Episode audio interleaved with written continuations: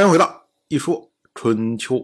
鲁国第二任国君鲁黑公进入在位执政第十六年，世谢打自己家孩子给别人看，这是明则暗报啊。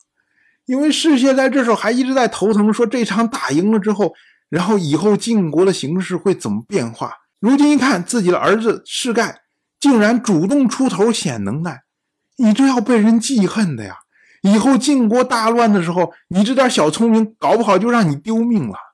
所以呢，当时他要追打世盖，就是不希望自己的儿子被别人记恨。那么世盖他出了个主意，呃，栾书一听呢，栾书说：“哎，我是主帅呀，那不能一个小孩都能想出来主意，我想不出来主意。”所以呢，栾书他就说：“啊，说楚军轻佻啊，他们堵着我们营门，无所谓啊。”我们只要固守营垒，不出三天，他们就会撤退。到时候我们趁他撤退的时候攻击他，一定能够获胜。所以呢，栾书他提出来的是保守战法，意思就是说，哎，我们反正就在守着嘛，你愿意在外面待着，你在外面待着嘛。我们在营里面，哎，照样该吃吃，该喝喝。等到你耐不住了，你要走的时候，我就出去打你。但是这种啊，其实你想。那楚军能那么傻，就在外面傻站着等你吗？人就攻击你的营垒啊！你在军营之内，你的军队整理不好，没有队列就没有力量，所以这种情况是非常被动的。那么晋国的新君佐西至又出来提，他说啊，楚军有六个空子可以钻的，所以呢，我们不能被动挨打，我们要主动出击。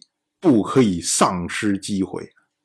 那哪六个空子呢？首先呢，楚军的两位统帅米策、米英奇相互厌恶，他们不团结。第二呢，楚王的亲兵通通都是旧臣。第三呢，郑国列队军容不整。第四呢，楚国带来的蛮夷部队根本就没有队列。第五呢？月中布阵违反天时。第六呢，已经列阵却还在喧哗。军队汇合之后，喧闹更盛。西至所提出来的说楚国这么六个破绽呢，实际上呢，我们可以分为三条来说。第一条呢，就是米策、米英奇相互厌恶，他们不团结。可是呢，亲兵。所用的都是旧臣，因为当年呢晋楚之间邲之战，楚国大胜。那么楚国这边总结经验说，我们为什么能赢呢？是因为我们内用亲，外用士啊。所以到了现在，我们看楚国执政统帅大军的这些人，像米策、米英奇，这都是楚国的公子啊，这是用的楚国公族最亲近的血亲呐。可是我们看。晋国那边执政，一轮流了好多圈了，已经早不知道换成谁了。所以呢，从西至的角度上来说，西至就认为说，你们用的都是旧臣，但是旧臣不见得是良将你们是靠资历上来的，可是我们晋国这边是靠实力上来的，所以我们当然比你们强啊！哎，这是西至所提的第一个大方向的楚国的问题。第二个呢，他提到说，郑国列阵军容不整，那么楚国带来的蛮夷没有队列，而且呢，整个军队非常的喧闹，这说明啊，楚军这边军纪不行啊，军队士气涣散，那你怎么能打仗呢？根本算不上是精锐，不过是一群乌合之众而已。第三个方向呢，也就是他说的所谓。月中布阵违反天时，因为今天呢是六月三十，那么在古代的时候，月初初一称为朔，月末三十称为晦。我们今天讲啊，说这个人今天真倒霉，也可以说这个人今天真晦气呀。因为古人认为啊，所谓日为阳经，月为阴经。而出兵呢，他是要杀敌、要杀人的。那么呢，这是阴之道。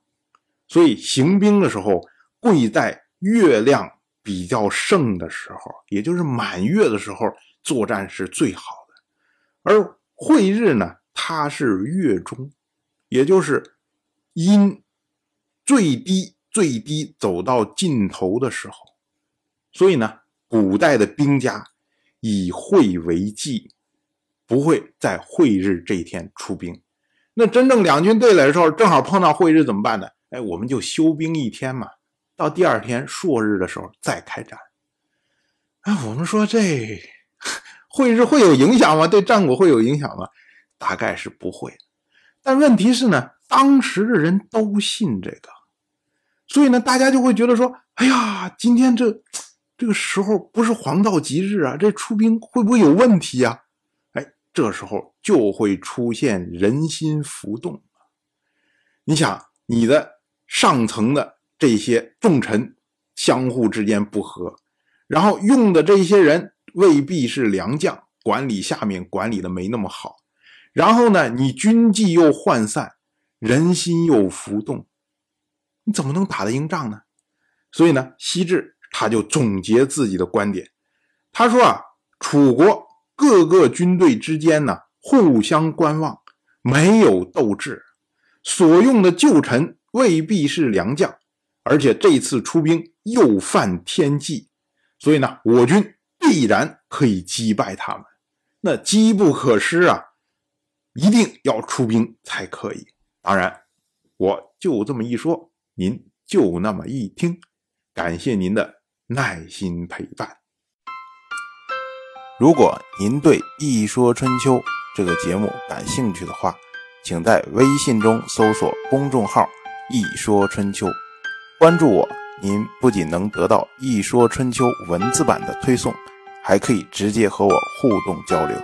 我在那里等待您的真知灼见。